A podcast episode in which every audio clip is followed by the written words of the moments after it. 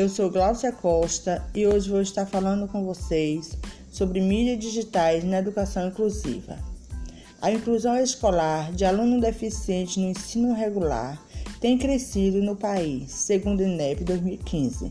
No entanto, precisamos evoluir nas metodologias para de fato proporcionar aprendizado com eficiência, e o momento é agora. Temos uma geração que já nasceu digital e o uso correto dessa tecnologia irá proporcionar uma experiência maravilhosa de aprendizagem. Essas ferramentas são aliadas para atrair a atenção do aluno, promovendo um aprendizado coletivo, adequando o conteúdo às necessidades deles.